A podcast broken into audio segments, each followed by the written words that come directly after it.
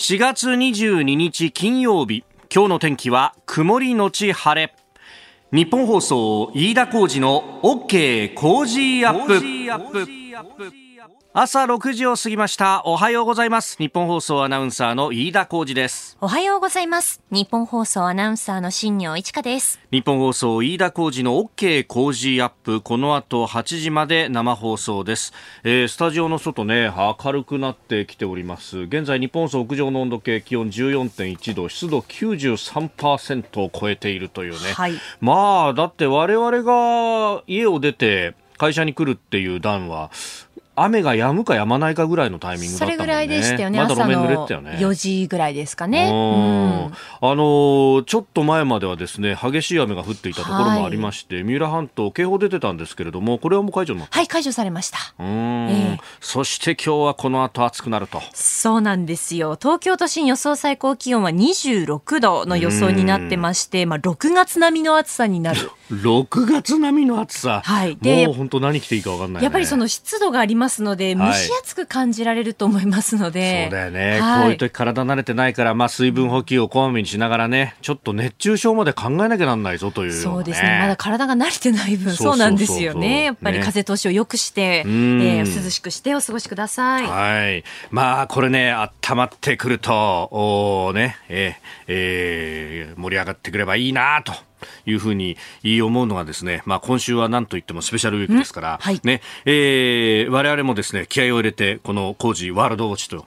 いうことでやってまいりました。今日が最終日ですが、はい、あの、この後さらに、えー、朝ぼら系の上柳さんと一緒にですね、え、えー、8時からのあなたとハッピーに出ると。なんかさっき爆笑トークとか無茶ぶりされてたけど、まあ基本的にはもうね、あの、だって、一之輔師匠がいて、上柳さんがいて、増山さんがいてたから、もう僕は本当こう、小さく小さく小さく、ね、何を言いいう感じで、えー、やればいいんだろうな、というふうに思ってますんで、よかったら。そんなことないですよ、えー。まあね、こうやってですね、番組を横断しながらですね、まあ言ってみればですね、お客さんをどんどんと引きずり込んでいこうという、この、ね、えー、あの、金曜日のあなたとハッピーのですね、ディレクターのこう作戦ですよ。えー、えー、もう朝5時からの、朝4時半からのお客さんも8時からのハッピーに引きずり込んでやろうと。うね、えー、6時からのお客さんもハッピーに引きずり込んでやろうと。じゃあ、我々はハッピーから何もらえんだろうねって話でですね。今ですね、あの、あなたとハッピーのツイッターを開いたんですよ、春風亭一之輔さんの。うんうんうんうん。上柳さんは入社時の音声、飯田さんは初泣きの音声って書いてあるんですよ、ツイッターに。流しちゃうってことですか、これは。勘弁してくれよ、もう。新人時代の音声を入手って書いてあります。どこで手に入れたんだよ。俺だって持ってないのにね。そうですよね。大体ね、うん、そういうものってなんかどっか行っちゃったりなんかしてさ、まあ、なくしちゃうもんですけど、ええー、怖いな本当もう絶対下手くそなんだよ。もうね、ひどいんだよ。あの時の聞くとやっぱりちょっと、ゾワゾワゾワって、ね、ゾワゾワってしますよね。うわーって思いますよね。本当だよ、もう。勘弁してくれよと。まあ、あの、恥さらしも含めてですね、こう、いろいろと企画を立ててやっておりますんで、ぜひ聞いていただければと思います。はい、で、スペシャルウィークどんどん続くんですけれども、うん、いやあの、ショーアップナイターですね。はい。えー、今日は中日対巨人戦ということで、名古屋ドームからお送りしますが、土日は、あの、中日巨人がデーゲームなんで、それはやりつつ、ナイターはですね、神宮、ヤクルト、阪神なんですよ。もうね、うち、あの、前も話したかもしれませんけれども、妻が巨人ファンで、私阪神ファンというですね、もう家庭内伝統の一戦が毎年あるんですが、今年はもうね、この対照的すぎる、そうですね。真ん中に立つうちの息子が本当に右往左往してるっていう。ついにね、僕はヤクルトファンなんだって明言するようになってですね。ヤクルトなんですか？ヤクルトファンだって明言するようになったんだよ。あらまあ、お友達でヤクルトファンが結構いて、はい、それも影響されてるんだと思うんだけど、ええ、あの、両極端にどちらに寄るわけにもいかずっていう落としどころをですね、小学校1年生、2年生ながらやっぱりね、あの、作ってくるんだなと。なんでこう気を使わせるんですか、子供に。本当だよな。ねあの、さすがに私もですね、あ、あちゃーというね。こっちに取り込むはずが、ああみたいな。いやいやいや、それもあるんだけどさ、ええ、それもあるんだけど、うん、でも、やっぱ子供の発育にまずかったかな、これは、とね、真剣に悩みました。もう阪神のハッピー着させられないですね。いや、本当だよな。阪神のハッピー、0歳の時から着させてそうですよ。なんかハロウィンのコスプレか何かで、阪神の格好させてましたよね。いや、もう無理だな、というね。えー、やっぱりあの、何事もですね、やりすぎはいかんなということをね。ねえー、えー、もう平常心で、ええー、で平常心でというかね、私も実はあの、お週末神宮球場にね、見に行こうと思ってるんで。行くんですか？いや、今日あたりいい加減頼むよというね。いやもうしっかり応援しないと。しっかり応援しないと。しっかり応援しないと、飯田さん。なんでそんなにしっかりを強調するんですか？ちなみに岸田総理大臣は広島出身なのでやっぱり広島がね、ね、カープがと、はい、えー、カープも2位だしね。もう上の方で天井人たちがやってるなという感じを我々は見とるわけですけれども、ね、気合を入れていきたいと思いますんで、はい、ショーアップナイターもぜひお聞きいただければと思いますあなたの声を届けますリスナーズオピニオン。この傾向ジアップはリスナーのあなた、コメンテーター、私、田新行アナウンサー、番組スタッフみんなで作り上げるニュース番組です。ぜひメールやツイッターでご意見をお寄せください。えー、今週は経済から外交安全保障までどうなる日本工事ワールドウォッチと題して世界で何が起こっているのか掘り下げてまいります。えー、最終日、今日はですね、えー、コメンテーター、青山学院大学客員教授でジャーナリスト、峰村健二さんです。えー、取り上げるニュース、まずは、ウクライナ情勢、ロシアのプーチン大統領はマリウポリ制圧を宣言しました。えー、そして、えー、ニュース7時またぎのゾーンでは、米中の国防大臣のオンラインでの電話での会談について、えー、そしておはようニュースネットワークのゾーンでは今日も自由民主党河野太郎広報本部長のインタビュー、えー、この中国の動向さらには世界平和を守るための日本の役割についても伺ってまいりました、えー、そして、えー、教えてニュースキーワードのゾーンは反撃能力、えー、さらにはスクープアップのゾーン、えー、補正予算編成という経済対策についても伺ってまいります。さあ、この時間からコメンテーターの方々、今週は登場であります。今朝は、青山学院大学客員教授でジャーナリスト、峰村健二さんです。おはようございます。おはようございます。よろしくお願いします。えー、肩書きが変わりました。いや、もう晴れて、こう、自由の身に、昨日まで、あ、一昨日までですね、はい、あの、新聞社にいましたが、はい、ようやく釈放、出所されたというような、出所釈放。この、昨日ある、あるアメリカ政府の高官に、あの、メールをして、はい、辞めたんだよって言うと、日本の人ってみんな、え、どうしたのってなるじゃないですか。うんうんうん、もう、ウェルカムトゥフリーワールドみたいなメールが来て、かっこいいですね。ああ、やっぱそうなんだなっていう感じで、で、ところで何やるんだ金儲けしようかみたいな、なんかすごい、いやいやいや、ごめんそういうんじゃやっぱそういう、こう、一緒に組まねえかみたいな話が。だからなんかこう、やめるとさ、民間、アメリカ政府の発想ってやめたら、もう、はい例えばなんかいろんなこう会社に行って、ええ、この儲けるぜっていうこの発想が非常になんかこのメールのこのリアクションの違いが面白かったですね。そっか。あの、政府の中なんかにいるといろんな縛りがあるけれども。あるんで。これからフリーだからよその権,、ね、権力を生かして金にみたいな このやっぱアグレッシブですね。アグレッシブですね。本当に。まあ、あのー、ね、えー、肩書きが変わって、で、えー、これから先についてっていうのは、あの、ノートの中でもね、その決意みたいなものも書かれていらっしゃいましたけれども、この国際関係について、まあ、ある意味研究、そして発信と、それをやっていくとそうですね、まだせっかくこのジャーナリストもあの25年間もやってきたっていう実績があるので、これはもちろんやりつつも、はい、やはりその、やっぱりいろんな意味でも限界を感じてたところがあったんですね。というのは、この間のあの LINE 報道って昨年、はい、あの約3か月半やった、いわゆる調査報道というのをやったんですけども、はい、まあやっぱりあの時にやって、まあ、結果として新聞協会賞とかもいただいて、ね、あよかったなって話だったんですけど、もう二度とやりたくないなっていうのが実は本音で、そうすか。もう例えば昔だったら3日4日ぐらいの徹夜やってもなんてことなかったのが、もう今、なんか3日徹夜したら、もう回復するのに3か月ぐらいかかるぐらい、もうなんか、衰えを感じて、そうですよね、えー、そろそろこれも芸風変えなきゃなっていう のが、一番のもう、この、なんですかね、一番の最初のこのトリガーにはなったところありますね。ただもう実はこのやもうあのこの新聞記者からこう、はい、辞めて研究とかの方に移りたいなっていう思いはもう実はもう数年前からずっと感じてワシントン終わった後ぐらいからかあの感じてそれについてようあの準備は実はしてきたところがあります。なるほど。将来的なプランとしてもう常に考えていた。そうですね。でやはりその自分の持ってるバックグラウンドと北京の特派員で、まあ、はいえー、結構長く7年間やって、えー、でワシントンで、まあ、ボストンも合わせると12年間、でこう米中大体同じぐらいのこの取材をしてきたっていう、これ結構まあ意外といそうでそんなにいないんですよね。中国だけだいぶやってアメリカちょこっといた人とか、はい、アメリカがっつりで中国を少しできるって人はいるんですけども、両方同じこの人脈もあって、はい、こう語学も使える人って意外といないっていうのが気づいてじゃあせっかくなんでこれまでこう取材してきたこととか、まあ、人脈もたくさんいるのでこういう人たちをとのこう例えばディスカッションとかインタビューも通じて少しこう、はいアカデミック的な研究の方にちょっと移っていきたいなというふうに思ってた次第です。うんまあ、そう考えると、だからまあ、あのね、えー、直近いろいろありましたけれども、もそれ本当にいろいろあって皆さんにご迷惑をおかけしましたが。まあ、まあ、それについてはね、ええ、あの、それもまさにそのノートに、えー、もうお書きになってもいらっしゃいますし、はい、だから、この、やっぱり情報がそのままこう出ればいいけれども、いろんなこう角度がついて出る形っていうのも、特にこう国際政治ってその思惑でね、あの物事を動かしていこうっていうのは非常にこう多いと、ね、まさにこのウクライナの、ね、情報戦なんかはそれがあるわけですよね。ありますね。だからもう本当に実は一番フラットな客観的な情報をこう出していくっていうのが本当に大事だと思いますし、あとやっぱ今回私そのその朝日新聞の処分発表された日の、まあ、あの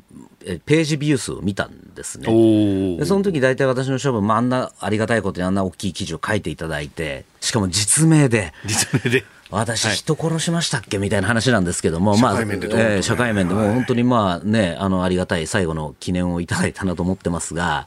段までつけていただいてね。いや、だったんですけど、あれのページビューっていうのちょっとある、えー、っと、何、1週間後に見たら、10万ちょっとだったんですね。あの、読者の人が、まあ、その見た数って10万ちょっとで、はい、で、僭越ながら同じ日に出した私のノートのアクセス数って27万ビューだったんです。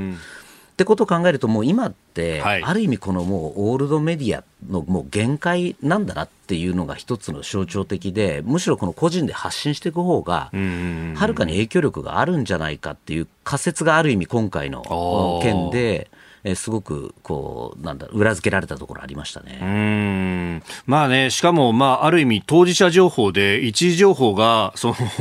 ネット上にあると、はい、でそれを選んでこう探しに来る人たちがいると、まあ、そうですよね。結構あの多面的にこう情報を見ようとする人っていうのがこうだんだん増えてきているっていうのは、これは情報戦戦う上でも非常にこう有利な部分重要ですね、そこもやはりこうじ、ね、あのいわゆるマスのメディアだけじゃなくて、こうじね、結構今、ツイッターとかでも国際政治学者の人も、いろんなこういいツイートしてたりとかしてるので、そういうのを集める。で自分なりに消化して自分なりの判断するって。これ実は一番日本人が今まで弱いとされてきた、メディアリテラシーメディアをどう読むかってこれアメリカなんか授業とかにもちゃんとあるんですけどもこの部分っていうのは実は日本が急速に伸びてるところだと思います。今までダメだったんだけどもすごく伸びてるところって意味では非常にいい傾向だと思いますし私もそういうところにこう、客観的な情報とかこういう見方もあるんですよっていうのを発信していきたいなというふうには思っています。まあ今日もねあの米中の関係その狭間に立つ日本であったりとか、はい、まあ、あの、様々なね、えー、ネタを解説いただこうと思いますが、さあ、まずこの時間は、ウクライナ情勢について、今日は、新聞各紙一面、ロシアがマリウポリを掌握したというふうに、まあ、これ、えー、プーチン大統領が、あの、ショイグ国防相とお話をしている映像なんかも出しながらですね、えー、出てきています。なんか、プーチンさんが、あの、すごく座り方に特徴があるよなっていうようなね、えー、ものすごく深く腰掛けて、しかもその椅子をものすごく机に引き寄せて引いて、で、机に手をかけている、ね、今回距離近いですよね。そうなんですよね。えー、この間はなんかバカみたいにこう、そうですね、テーブルでやってたけれども、えー、まあね、あの、その辺も含めて、こう、いろんな分析も出てますけれども、うん、さあ、マリウポリ掌握してきました。これ、ウクライナ側否定してますね。うん、これも本当に、まあ、先ほどおっしゃった、その情報戦だと思いますけど、やはりこれ、うん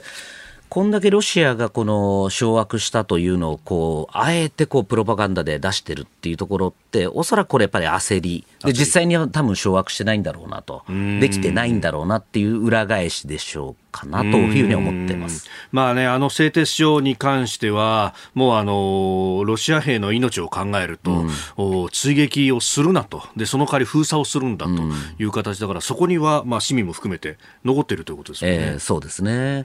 で、この製鉄所もなかなかこれ落ちないというところの裏返しですよね。大体この裏読みをしていくと、このプーチンのこれまでのこの戦争って、言ってることって大体逆のことやってますので、えー、あの戦争はしないって言っておきながら軍事行動特別軍事行動はしないって言った翌々日に行動を起こしたりとかっていうことがありましてね、最初から、そこはもうある種、あの裏読みをした方がいいっていうのが一つとあとまあかなりやはりそのプロパガンダっていうと、はい。ロシアのこのプロパガンダが負けてる、もう一方的に今回負けてるなっていうのがよくわかりますね。かたやのウクライナっていうのは、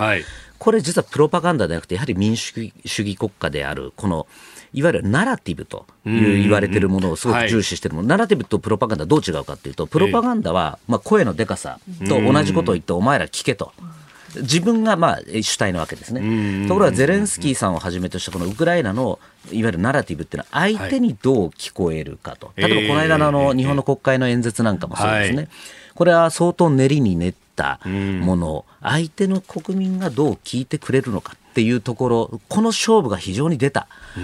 の試合、戦争だったなというふうには思ってますね、まあ、プーチンさんは自分のところの国益を主張しましたけど、ゼレンスキー氏はさらにその上というか先の自由と民主主義のために戦ってるんだと、はい、そうです、ね、もう次元の違う大義ってものを掲げて、でそれに世界中もそうだよねっていうふうにこう。入っていそうですね。しかもそれも全部各国各国に、うん、あの、うん、そこの情勢に国情に合ったもの文案を考える。味付けを変えてきてます、ね、変えてきます。でこれ実はその私もあの日本の演説する直前にあのウクライナのシンクタンクが作ったその、えっと、ゼレンスキーさん向けの資料、はい、内部資料って見たことがあるんですけども。まあきめ細やかくこうリサーチをしていて、えーえー、例えばこの日本の A 社 B 社 C 社はいま、えー、だにロシアと、えー、この交易を続けてると。でもこの社は辞めていると。で、某この、えー、ある携帯電話会社はこれだけの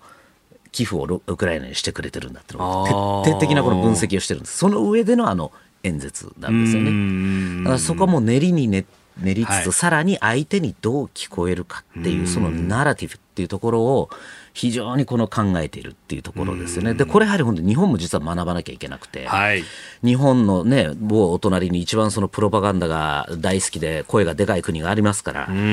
奴らとどう、この言うのかとどう向き合うのかっていうところでは非常に今回我々も学ばなきゃいけないし私も今後ちょっと研究をしていこうと思っている部分ですねこの辺りは。ここが気になるプラススタジオ長官各紙が入ってまいりました、まあ、先ほどもね扱ったロシア側がマリウポリを掌握したという、うん、これを一面トップというところが多いですね。朝日読売毎日と、えー、3紙が一面トップとなっております、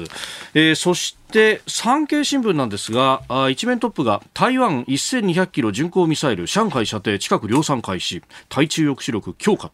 という見出しがついております。これ皆川さん気になった？いや素晴らしいこれ産経さんのスクープですよね。やっぱりこの1200っていうとこれまではギリギリ上海はい、あの1000キロぐらいのミサイルは持ってるんではないかと、えー、でギリギリ上海が入るんじゃないかって言われてましたが、これ1200だとがっつり上海は入りますので、いわゆるそのデルタですね、地域、あの上海郊外も入るので、はいえー、これがしっかり配備されると、非常にこれは大きな武器になってくると思いますね。で結局、今も問題は、今回のはい、まあ、あのウクライナ侵攻でもそうなんですけども、えー、やられてもやり返せるかどうかっていうところなんですね。はい、そこでいうと、これ、例えば中国が上海非農民になるねと思わせるっていうのは、これ相当高いこのハードルになります。中国側にとってはハードルになるので、このミサイルっていうのはもうある意味すごくあの大きな中国と台湾の関係でいうと大きな武器になってくるとは思いますね。このね、射程が1000キロ台のものを持つ、この抑止力であるとかっていうところ、まあ日本はね、後ほどね、あの反撃能力の話でも出るかもしれませんけれども、長い射程のミサイルっていうのをこう自制し続けてきているっていう歴史がありますよね。本当にそう意味のない自制ですね、私からするとね、もうなんでその自制する根拠も、ね、そのまあ憲法にっていう話はもちろんあるんですけど、じゃあどの、何キロ先が、これ一体違憲になって攻撃なのかっていう議論もしないまま、なんとなくっていうこの現状維持を続けてくるというこの国の一番悪いこの政策がこのミサイル政策に出てると思いますよね。でこれ本当に台湾ってものすごくしたたかにやってるんですよ、このミサイル、特にミサイル開発に関しては、これ、非常にあのアメリカのペンタゴンの友人が言ってて、はい、あの言ってたセリフがあるんですけども、はい、台湾台湾の軍人っていうのは、表向き我々と仲いいふりをしていると。だけど、確信の、じゃあお前どのミサイル持ってんだと。で、飛距離どのぐらいなんだっていうところに関しては、絶対に彼らは喋らない。我々にすら一切言わない。って言ってたんですね。でこれこそがやはりその本来の安全保障の真髄なわけですよね。例えば日米同盟どうかっていうと、まあ、はい、まあ、まあ、ある意味すっぽんぽんですよね。もう全部知ってる。アメリカが。アメリカがしちゃってる。っていうんではなくて、はい、同盟国であるアメリカですら本当にこいつら何持ってるんだっていうこのある意味疑心暗鬼にさせることっていうのは非常に大事なわけですよね。なのでこれはもう日本としてはそれこそ岸田さんが言ってるしたたかにじゃないですけどしたたかにやるぞやるぞっていうのがどうも多くてであの日本のこの防衛政策特にそうですけどやるぞやるぞって言って、うん、あの蓋開けたら意外としょぼいねっていうのが多いんですけどそうじゃなくてあえてやるぞともやらないぞとも言わずに、したたかに、え、こんなミサイル開発してたんだっていうふうに思わせる。で、そのミサイルも能力はちゃんと言わないんだよ。これなかなかこの民主主義の制度でいうと難しいんですけども、はい、国防に関してはそういうふうにやって、特に敵型、を疑心暗鬼にさせるっていうのが一番の抑止力だというふうに思いますね。まあ、このね、あの、ミサイルっていうと、なかなかあれですけど、その、まあ、推進力でもって、まあ、大気圏外まで上がり、はい、そして、えー、まあ、遠くへ飛ばすっていうこう能力で考えれば、あれ、日本って結構ロケットはいろんな技術持ってたよねとか、種の部分っていうのはこれ。ものすごくあります、だからなんでロケットとミサイル、うん、特に弾道あの大陸間弾道ミサイルもそうなんですけど、はい、要は何が違って上に乗っけるもの衛星乗っけるか、弾道乗っける乗っけるかだけの違いです。だから要は、能力はフルであるのに、意思が全くないからだめなんですよ。ああ、そこの掛け算、ね、そうなんです。が、ここ変えるのは、こっちの、まさに意思を変えるだけの話なんですよね。考えをってしまえば。それをまあ、いろんな法律議論、もちろん大事です。いろんな法律議論大事なんですけども、現状変更をしてるのは周りの国たちなわけですよね。中国、北朝鮮、ロシア、はい、どんどんどうだと、ミサイル防衛でできないよってミサイルバンバンバンバン開発してきてそれも、あのあたかも自慢するかのように撃ってきてるわけですから、そこはもう日本も対応を変えるべきだというふうに思いますね。ここでポッドキャスト YouTube でお聞きのあなたにお知らせです。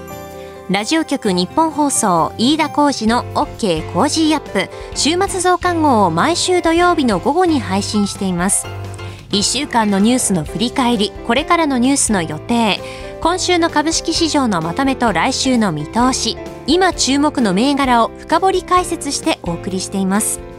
後半にはコージーアップコメンテーターがゲストと対談するコーナー。今月はジャーナリストの須田慎一郎さんと評論家の金美齢さん登場です。台湾中国など東アジア情勢を中心としたテーマでお届けします。週末もぜひチェックしてください。今朝はあ青山学院大学客員教授でジャーナリストの峯村健司さんとお送りしている飯田浩二の OK 工事アップ、えー、この時間からあ7時をまたいでがっつりと一つのニュースを掘り下げてまいります、えー、ニュース7時またぎであります。さああその前にですねまず株と為替の動きをお伝えしておきます、えー、ニューヨーク株式市場ダウ平均株価21日の取引ですが前の日と比べて368ドル3セント安い3万4792ドルドル76セントで取引を終えました。ハイテク銘柄中心ナスダック総合指数は278.42ポイント下がって1万3174.65でした。一方円相場ですが1ドル128円30銭付近で取引されております、まあ、ダウ平均ここのところずっと上げが続いてきましたけれどもここで一服というところです。金融引き締めを警戒というような見出しが、えー、立っております、えー、午後に下げに転じたということなんですけれども、ダウ平均、えーまあ、構成している企業の、まあ、決算などが出てきたと、まあ、あの黒字の見通しなどが出てきたというところではあるんですけれども、IMF 主催の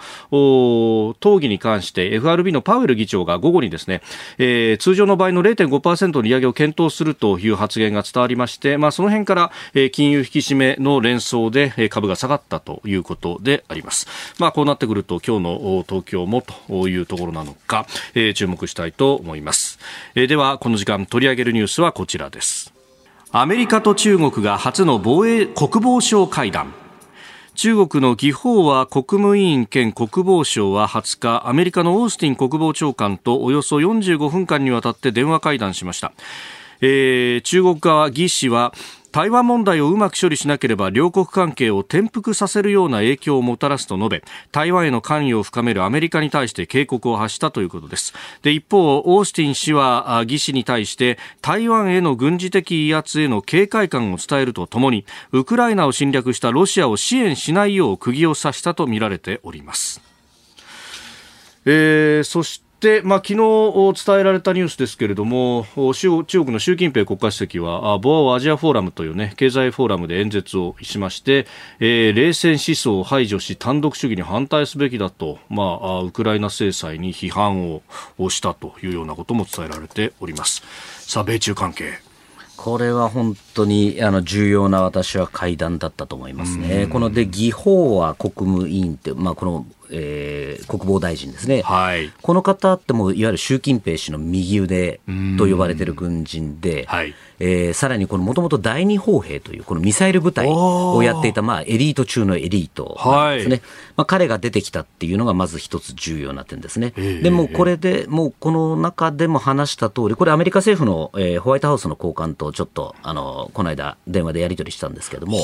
もうメッセージは台湾。台湾。に対してどう言うかっていうところがもう一番のポイントだというふうに言ってました。で、どういうことかというとですね、はい、この今回の実はウクライナ、ロシアによるウクライナ侵攻を誰よりももうこう前のめりになって見ているのが実はもう習近平氏なわけですね。はい。で、これやはり自分の台湾侵攻、どうさてどうなるかいなというのをもうこう、舐めるように見てるわけです。西側がどう反応するのか。はい、で、そこで言うと2つポイントがあって、はい、1つはこれ実は、あれ、意外と西側諸国、特にやっぱりこれまでひ弱だった EU なんかも、対ロシアに対して強硬な経済制裁出てますねと。ここは多分中国、ロシアもそうですし、中国も予想以上のこの団結と速さと、はい、さらにその制裁の強さだと。まあ、スイフトからの排除もそうですこれは多分相当大きなパンチにはなってるんです。一方で、じゃあ、今回結局、バイデンさんは最初からウクライナには軍事は派遣しませんと言っていると。ってことは、やっぱりアメリカはふぬけがないのかと。で、台湾の時にもほら見ろと。あいつら手出してこないだろう。っていうふうに中国は思ってる節があるんですね。なので、ここの特に台湾の時には違うんだと。はい、ウクライナは実は同盟でもなくて、あのえっと、アメリカと同盟関係でもなんでもないわけですよね。だから手を出さなかっただけであって。台湾はそうじゃないぞというところですね、台湾は台湾関係法という、あのまあ、台湾の国内法はあのアメリカの国内法が。あります、はい、まあ、もちろんここには国あの防衛するってものはないんですけれども、私、えっと2えっと、2年前に、はい、あのスクープしたアメリカの政府の文書にはしっかりと、もし有事が起きた場合は台湾をディフェンドすると、うん、防衛するって書かれてるわけですね。トランプ政権でその改定になったものですよね、はい、インドインド太平洋戦略っていうものを、えー、2018年に作られたものには書いてあるんですね。で、えっと、今のバイデン政権もそれをこう引き継いでると、はい、いうことを考えると、たあのウクライナとは台湾は違うんだと、アメリカの対応は違うんだってメッセージを今回のこのオースティンさんから、あの中国の方には、えー、強く警告したというところが一番のポイントだと思っています。あの先月3月にバイデン大統領と習近平国家主席のオンラインでの会談があって、はい、その直後にもこの台湾に関しての話を一番最初に中国側が出してきてましたよね。やっぱこの話、その首脳同士の受けて、今回はより現場サイドの話をしているということですか？そうですね。あの今回の発表なんか見ても、前回の首脳会談のフォローアップだっていうふうに言ってていますね、はい、なので、こちらの方が具体的な話はしてるんだろうというところはあります。だからこれ、多分中国としてはですね、うん、あのもうロシア困ってるでしょと。我々がちょっと手伝ってあげてもいいですよと。いう、まあ、あるある種のこの宗派を送ってるわけです。だったら分かってるよねと、台湾であのお前ら少しぐらい妥協しろよと。いうこのあの二重のこういうメッセージというか、まあ、取引を持ちかけてるわけです、この間の習近平あの会談なんかもそうですよね。だけど、これって大きなこの誤解があって、はい、中国から見るとそうなんですけど、じゃあ、ウクライナ助けてやるから台湾だねってところが実はバイデン政権のもう外交安全保障のもう最優先課題が違うわけですよ。もう優先課題、一番の最優先課題はもうロシアじゃなくて中国なんですね。で中国の中でじゃあ一番の優先課題は当然台湾問題なわけですよ。だからそこは全然この中国側の期待っていうのは実は違う。これで例えばウクライナがどれだけこう長期化しようが何しようが台湾をディールにするなんてことはありえない。っていうのがバイデン政権のスタンスだそうです。うん。これねあの、そもそもアメリカはこの台湾に関しては、まあ、あの能力としてはもちろん守れるだけのものがあると、ただあの、意思として守るか守らないかに関しては、曖昧戦略を続けてきたと、でそこに対していい加減もうそそれじゃいけないぞっていうのが、まず軍のサイドからの OB たちからも出てきて、でえー、先だって安倍元総理大臣が、はい、あれ、しかもあの全世界発信する形でプロジェクトシンジゲートを通して、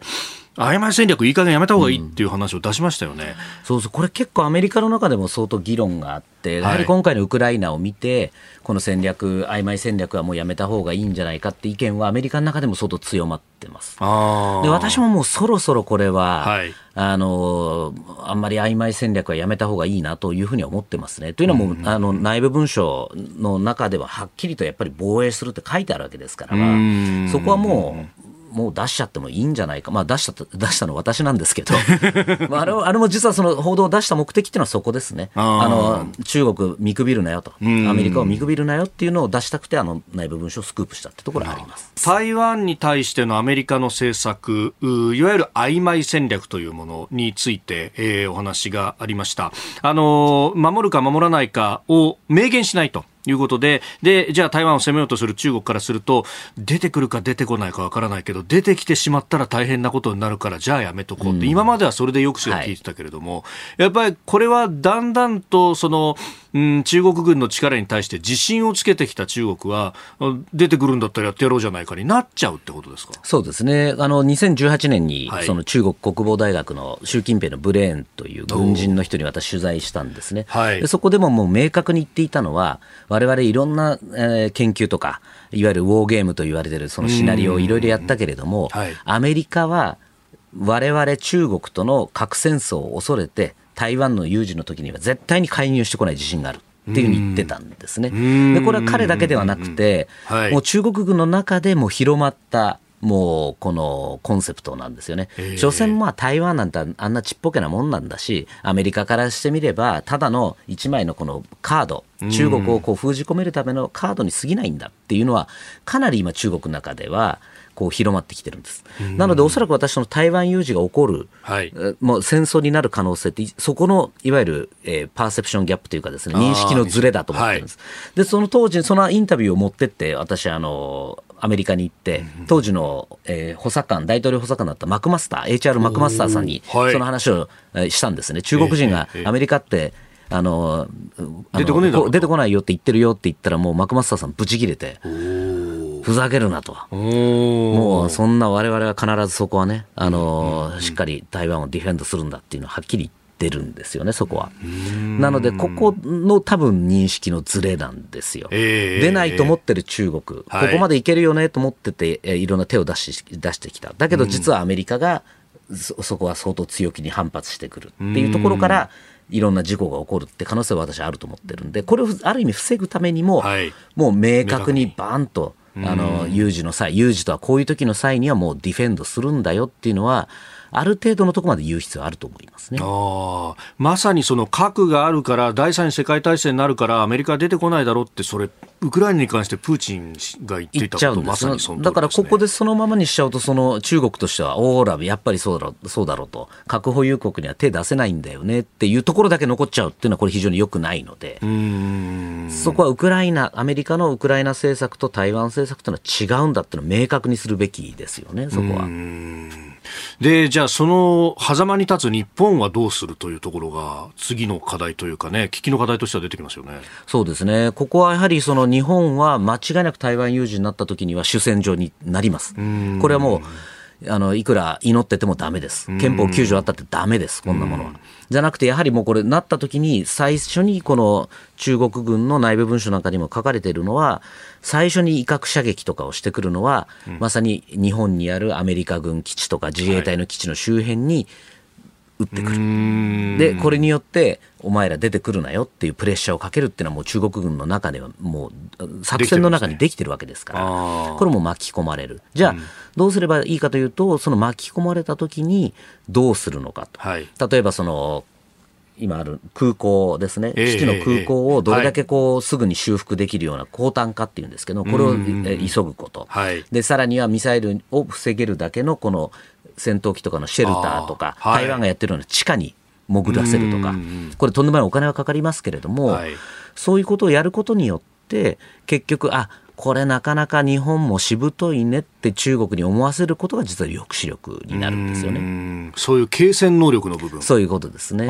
今のままだともう全部あの丸出しで、あの例えば那覇基地なんかもそうですけど、丸出しに置いてるだけだと、嘉手納基地なんかも、まあ、台風よけはあってもミサイルよけはないみたいな状況だと、これもう、中国からあんだけミサイル持ってる千数百発持ってる国からするともうやっちゃおうか。っていうねこれなりがちですよね。しかも彼らどうですか？ピンポイントでこう狙ったところに落とすだけの能力というのはか？なり今上がってます。えー、っと、ここはこの、例えば内陸の新疆ウイグルなんかの実験のこの映像、衛星分析なんか私もしてるんですけれども、相当ピンポイントで、この滑走路を模したものとかって、滑走路の真ん中をこううまくこう、ライン上にこう、爆撃できたりしてるので、昔みたいになんか、ね、はい、誤差何何キロとか何メートルなんてことはないですね。うん。しかもね、もう嘉手納基地なら嘉手納基地のそっくりそのまんまを作って、それを射撃練習してるわけですもんね。はい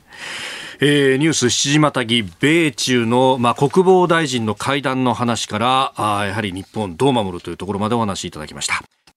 おはようニュースネットワーク。この時間取り上げるニュースはこちらです。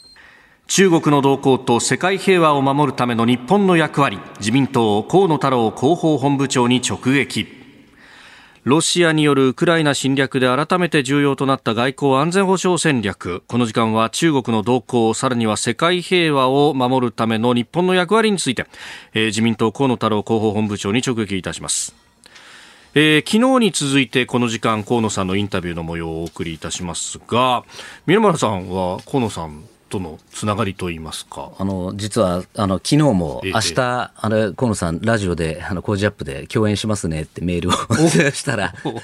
あの楽しみにしてますっていうやり取りを。なるほど、はい、えー、今回はその中国だとかあるいは日本の役割まあさすがに外務大臣経験者防衛大臣経験者なだけいやこの両方を相当やっぱりコミットされてたので、えー、話は相当面白いんじゃないかと期待してますね。ではあ聞いていただきます自民党河野太郎広報本部長インタビューです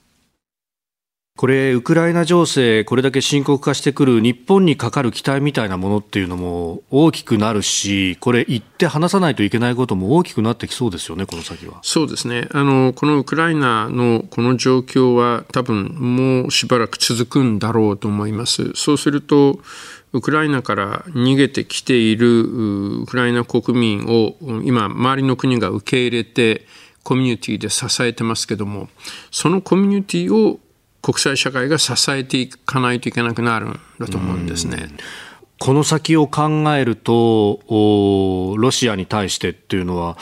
まあ、国際社会としてもそうですけれども、打つ手っていうのはどうですか、限られてきますか？今のところ、経済制裁をしっかりと強化をしていくというのが大事なんだと思います。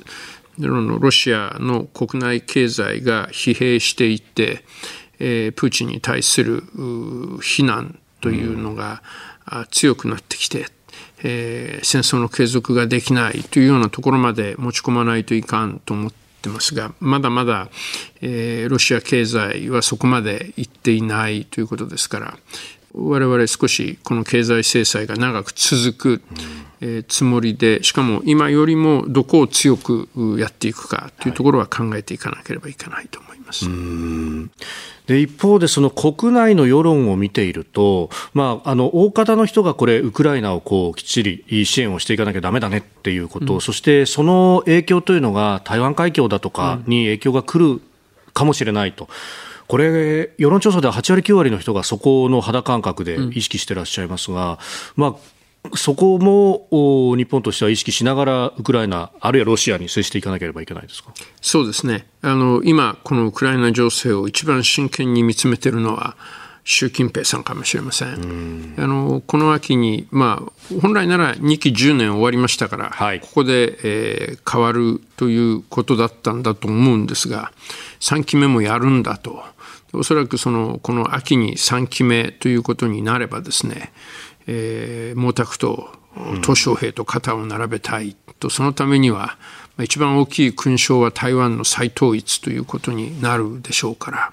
この秋までは静かかもしれませんが、はい、その後どう出てくるかわからない中で、えー、今、このウクライナにロシアが侵略したときに国際社会がそれに対してどう反応してるんだろうか、それに中国経済は耐えられるんだろうか、う中国国内での世論はどういうふうになるだろうかというのをじっと見てるんだと思います。ただ、ロシアに対して経済制裁をします。まあ若干の返り血は浴びてますけども、はい、そのエネルギーを依存しているヨーロッパほどではないというのが今の現状だと思いますが、中国の場合はですね、やっぱり日本経済の中国への依存度というのは非常に大きいものがあります。もうその時には返り血というよりも、こっちも、こっちも怪我するというぐらいになるでしょうし、怪我じゃ済まないのかもしれません。あの、我々としても中国がもうすでに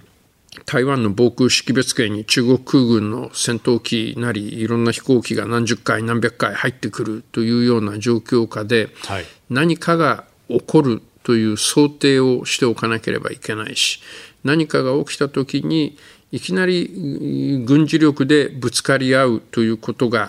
まああり得るかもしれませんが、うん、え経済制裁のような形で経済戦で始まるということも十分考えられる。そうすると、今の日本で中国に対して経済制裁をかけたときに、どれだけのインパクトが日本経済にあるのか、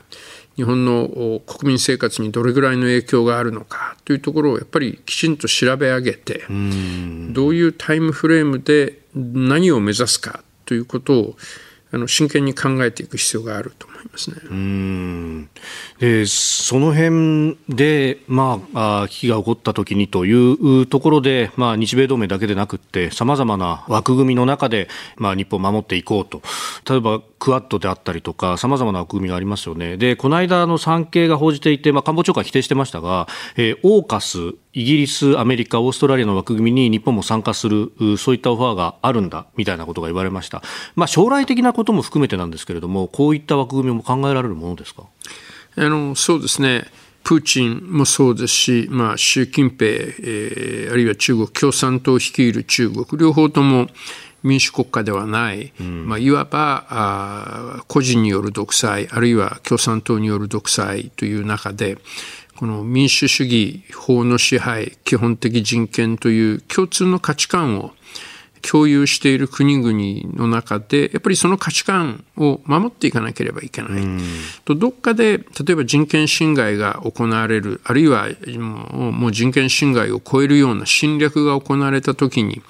やっぱりみんなでそこを助けていくっていうのは大事なんだと思いますし、それを、まあ、かつてはアメリカ一カ国でやってた。しかしもうアメリカにもそれだけの絶対的な力がなくなってきた。アメリカの力が相対化されてきている中で、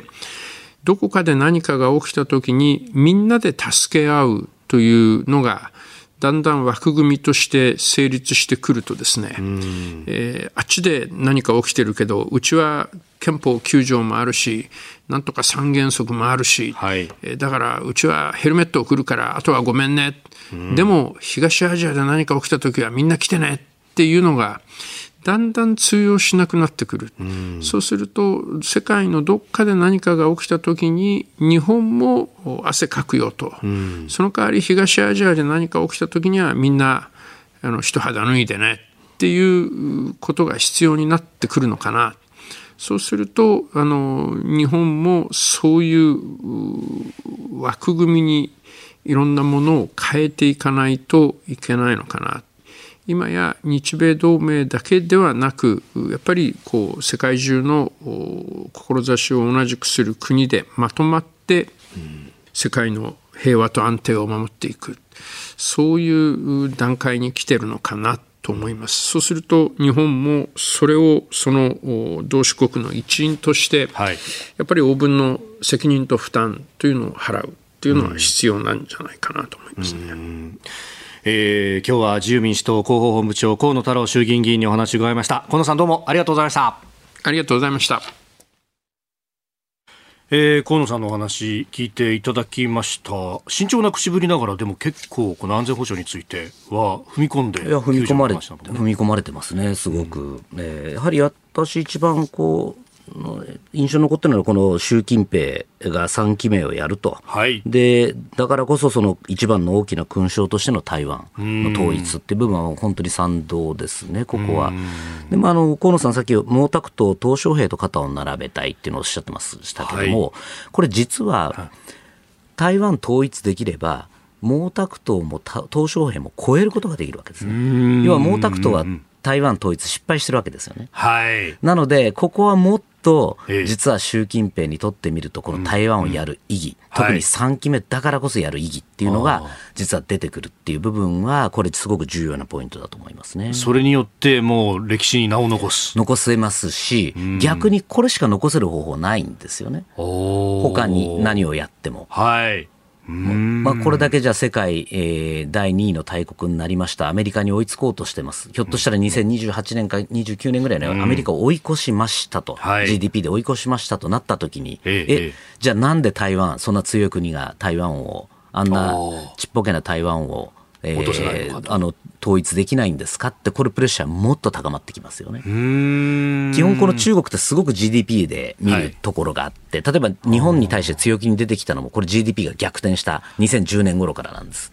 だから私、これアメリカとの GDP が中国逆転するときっていうのは一つの重要なメルクマールになると思いますね。これもう変わった瞬間に、ほら、俺たちはもうこれで世界一位だと。世界一なんだからお前ら従えと。従えと。あの、良くも悪くも非常にこの単純なあの人たちなので。なるほど。えー、その前に備えておかなきゃいけない。備えておかなきゃいけない。もう時間実はないんですよね、そんなに。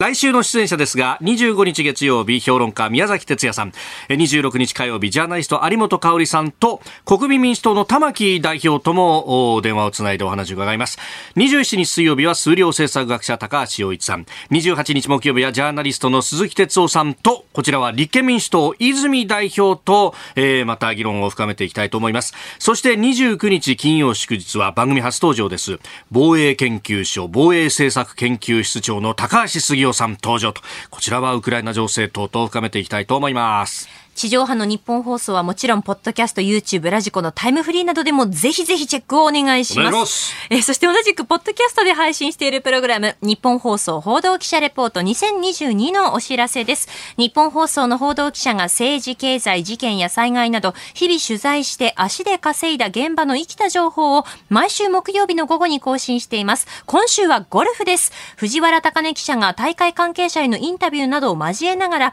今日、え先ほど始まった40回目の記念大会富士山系レディスクラシックについてもレポートをします大型連休中もニュースは動きます来週からも生放送飯田浩二の OK 工事アップをよろしくお願いいたします続いて教えてニュースキーワードです反撃能力自民党の安全保障調査会は政府が年末に予定する国家安全保障戦略など3つの文書の改定に向けた提言案を大筋で了承しました自衛目的でミサイル発射基地などを破壊する敵基地攻撃能力の名称は反撃能力に改めています。この敵基地攻撃能力をめぐっては先制攻撃と誤解されやすいなどの指摘が出ておりました。でこのため提言案は専守防衛を維持した上で弾道ミサイル攻撃を含む我が国への武力攻撃に対する反撃能力を保有すると明記しております。まあ、この表現、反撃ってことはやっぱり一発やられないとだめなのかとかね、そういうふうにも思えてしまいますが。そうですね、まあ、うん、ただやはりこの私も安全保障調査会で何度か講演させてもらったことありますが、ええ、これやはりどっちにしろこの敵基地攻撃能力はやめた方がいいんじゃないかっていうのは思いますね、これはだいぶ内容とこの実情能力とかけ離れてるので、はい、あのこれはもう修正した方がいいと思ってますし、まあ、一歩前進かなと思って。ってます。で、やはりもうこれしかないんですよね。これだけもうこの北朝鮮、中国、ロシアっていうこのミサイルのこの、に囲まれてるこの日本においては、もうこれミサイル防衛ってもう明らかにもう限界ですので、もう守りきれないわけですね。盾がいくつあったってもう足りないわけですよ。はい。なのでもうこうなってきたら、じゃあやられたら大変なことになりますよと思わせる。その中では、でまあ、これ、もちろんその指令機能もあるんですけども、それ以上にも、えー、以上にも向こうのその敵国の、はい、えー、例えば滑走路とか、えー、飛行場とか港とか、そういうところも、えー、射程に入れて攻撃できるという能力っていうのは、これはもう当然持っておかないと、これ、抑止にはならない、今、もう日本の安全保障状況を考えると、そういう状況だと思いますね。撃ってきたのをこうキャッチする能力っていうよりは、もう撃たせないっていうところを磨いていかなきゃいけない。ったら倍返し以上になるよというところですね、それが抑止の問題です。ただ、一つこれでも、私、一番懸念なのが、これをやるためには、じゃあ何が必要かというと、インテリジェンス能力なんですよね。はい、じゃあ、そもそも今、北朝鮮の司令部、どこにあるのか、はい、で今そあの、トップはどこにいるのか、地下何メートルのところにいるのか、でそこにはどのようなこう、えー、防御があって、はい、じゃ例えばその地下を通すには、バンカーバスターっていう、この貫通する、はい、あのミサイルがいる、それはどのぐらい行くのかというようなところ、一体じゃあ、この国は持ってるんですかと。いうところが一番のこう心配なところですね。だからこれ、この反撃能力と同時にやはりそのインテリジェンス能力の強化をやらないと、能力持ったものの、さてどこを打ち込みますかねっていうところじゃ困るんですね。なのでこれはもう一体じゃあ例えば中国のどこを打てばいいのか、この司令部は本当にどこにあるのかっていうのをしっかりと割り出して、そこを俺たちは知ってるんだぞさらにそこをやっつける能力があるぞで、ようやくそれでその能力が出来上がるので、ここはまあ、あの、まだこれから相当やらなきゃいけないことはある。で、さらに、もうそんなに時間はかけていられないという状況だと思いますね。続いて、ここだけニューススクープアップです。この時間、最後のニュースを、スクープアップ2.5兆円を超える補正予算編成へ26日にも緊急対策を発表自民公明両党の幹事長は昨日物価高騰に対応する政府の緊急対策をめぐって規模を2兆5000億円超とする2022年度補正予算案の編成を政府に求め今国会で成立を図ることで合意しました。両氏の報告を受けた岸田総理は編成を支持すると表明。緊急対策の内容を26日にも発表する意向を示しております。えーまあ、参議院選挙を前にしてと公明党はずっと求めたことですけれども、まあ、参議院選挙に向けてね、うん、えー、各党いろいろ出してきますけれどもね。まあ、せこいですよね。せこい。これ本当、まあね、その物価対策、景気対策の割にはインパクトが全くないですよね。桁がもう違うぐらいですね。やっぱりこの、日本のこの景気対策って見てて、やっぱりこうなんかインパクトがないなっていうのをすごく感じますね。アメリカとかってやっぱりドーンとこうぶち開けて、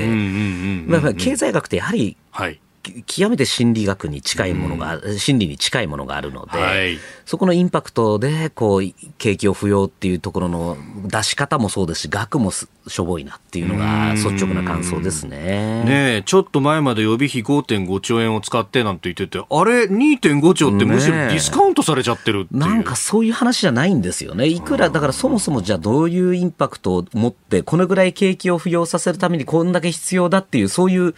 式があるはずなのに、根拠があるはずなのに、なんでこの値切りみたいに、市場の値切りみたいに値切っちゃうんだっていうね、とこですよね。これみんな、は大体もうそこ見ちゃいますよね、国民は。大したことないなって見て、これ見てじゃあ金使おうかとか、いうふうにはならないですよね。うんしかし、これね、選挙が間近に迫ってきて、で、その上で、こう、直前、会社を辞められたっていうことになると、どうなんですか？いろいろオファーとか来たりしないんですか？どういうオファーですか、一体。もう、本当にあの、いろんな 週刊、週刊誌。みたいなね。週刊誌各社からもですね、たくさん、あの、そのようなご質問をいただいて、えっと、昨日まであの、某社員だったの、某新聞社の社員だったんで、あの、私の口からは答えられなかったんです。じゃあちょっと改めて今日この場で、えーはいえー、宣言をさせていただきます。えー、出馬しません。しますっつったらもうその瞬間から今日はこう、あ、お一人でがってみたいなことになりますからね。ないです、ないです。全くないです。でも、いや、各社全部、だ、誰がリークしてるのか分かんないですけども、はい、参院選で、あの、どこどこ選挙区から出るっていう話を聞いたんですがとか、ええ、来るんですけど、一体誰が流してるんだっていう、すごいですね。もう、あの、出るだけじゃなくて選挙区まで決まった上で当ててくるみたいな。ね、いや、もちろんそういうお話は、あの、いろんな党からはいただいてはいますけど、どうですか？みたいな話、えー、ありますが、少なくとも本人は全くそんなのは関心ないですし、もういい加減にしてくれっていうところですね、本当に。なんかそのほとんど週刊誌の質問、あ、いや、全然いいんですけど、週刊誌の質問もほとんどメインはそこなんですよね。このタイミングでやめたと。で、これは多分政界をに進出してみたいな、もうこのストーリーで全部来てたので。なるほど。これも難もうね、なんともこの言いたくて、お前何言ってんだなわけねえだろって言いたいんですけど、言っちゃ、答えちゃいけないルールになってるんですね。うちは基本その、その新聞社の広報室に通してそこからオフィシャルに答えなきゃいけないってことになってるのでプライベートのことだってもいやいいじゃないですかプライベートのことなんだからとかって言われたんですけど、そこは本当にできないルールになってるっていう。まあそういうね窮屈な生活も終わったんでもう何でもあの週刊誌の皆さんのいつでもあの取材に答えますのであの またもういついつも来てくださいっていう話なんですが はい。えー、で続いてというかですねメールもいただいてるんですけれども、はい、ちょっとね一つ気になったのが、まあ、今日中国の話もいろいろいただいておりますが、えー、えー、千葉柏から宇治金時さん。上海などの封鎖工場もストップしてますよねと。これ経済にも効いてきますけれども今後どうなっていくんでしょうかと71歳の方からいただきました。上海だけじゃなくてロックダウン広がってますね中国は。これはめちゃくちゃ本当にシャレになってないです。で昨日もちょっと上海の郊外のあるメーカーの、え会社の幹部とちょっと友人なんですけどもちょっとやり取りをしたんですけども、はいまあ、そこの製品もほとんどだから入ってきてないんですね、その部品とかも。もう物流がほぼ止まってしまってると、はい、でまだ再開のめども立ってない、大体その彼が言ってたのは、もう5月の末ぐらいには、いろんな車とか、はい、いろんな産業がもう止まってしまうだろうっていうふうに言ってました、ね、もう悲痛の叫びでしたよね。これも本当にあの政府の方も、はい、あのかなり困ってます。というのはその、実は今、上海のトップは李強さんという食器で、これも習近平氏のもう懐刀。もう右腕とされてて、おそらく次、えー、首相に今度の首相になるだろうと言われてい。る、はい、いた人なんですね。李克強さんの後を襲うって言われてましたね、はい、なると言われてましたが、これでも完全なミスをつけてるので、もうこれなかなか厳しいですよね。これしかしもうゼロコロナって無理だよねっていうのは結構各各国で言われてきていることですよね。そうなんです、ね、でもやっぱこれメンツなんですか？もう本当にメンツですし、これが今の習近平一強体制のもう一番の弊害が私これゼロコロナだと思ってるんですね。これ最初にぶち上げたの誰だって言ったらこれ習近平さんがぶち上げたと。えー、で、これほら見ろとアメリカとかヨーロッパ見ろとあいつらみんなもうコロナで大変だろうと。うちは見ろと最初に制圧したんだっていうのをこの2020年の段階でぶち上げてるわけです。それでゼロコロナで行くんだって言ってしまったのをいやとのお言葉ですがって言ってこう今それをこう、修正する人がいないわけですよね。みんなもちろん内心これまずいよねっていうのは分かってはいるんですけれども、これ本当にもっとゼロコロナでもっとまずい話で言うと、これ結局日本とかアメリカもそうですけど、集団免疫ができてるわけですよね。そうですね。で、まあワクチンもしっかり効いているというところがあるんですが、ゼロコロナをやったがために、かかってない人がまだ多いわけです、中国の中で。さらにはその中国のワクチンの有効性っても相当低い、オミクロンに関して言うと、ひょっとしたら2割切るんじゃないかなんて言われてるるわけですね。でこの中でどんどん今爆発的に広がってるっていう状況なのでこれ本当に、コントロールできなくなるような事態に私なるんじゃないかというのを非常に懸念してますね。そしてそこで人から人へっていうことになるとさらなる変異っていうね。そうですね。ね。ありえますね。そこは十分に。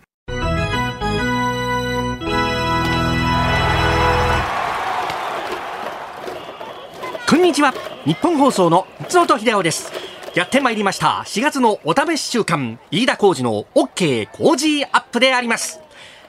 それでは、出場選手の発表です。1番、月曜日、ジャーナリスト、須田慎一郎。コージーの切り込み隊長、おじきのぶっ込みは見られるのでしょうか ?2 番、火曜日、外交評論家、三宅邦彦。北京、中東、ワシントン、世界を渡り歩いた外交経験がものを言うのか？3番水曜日作家自由民主党参議院議員青山茂春。果たして有楽町の朝にヤタガラスが降臨するのでありましょうか？4番木曜日明治大学飯田康之。通称ヤング飯田。この4月に晴れて教授に昇格しました。いわゆるその実力はどうか？5番金曜日ジャーナリスト峰村健二なんやかんやありましての電撃移籍。今後の活躍に期待しましょう。6番ゲスト高市早苗政調会長。さまざまな政策を生み出すまさに自由民主党のキーパーソンであります。7番ゲスト河野太郎広報本部長。私ヤギとは違ってフォロワーの数がなんと240万人以上最強の SNS の使い手が登場です。8番パーソナリティ飯田浩二最近では阪神の勝率とトークのキレが連動しています。頼むでほんま9番新業一華。女性アナウンサー界の喧嘩番長あるいは切り込み隊長と言われております。しかしながら後輩からは鬼軍曹と呼ばれているようであります。そのようなことは呼ばれておりません。余計なお世話です。ここでお聞きのお客様やお連れ様のお呼び出しを申し上げます1都3県にお住まいの方で何らかのアンケート的なものが届いているという皆様、飯田浩司の OK Cozy up は日本放送で平日朝6時から8時に放送しています。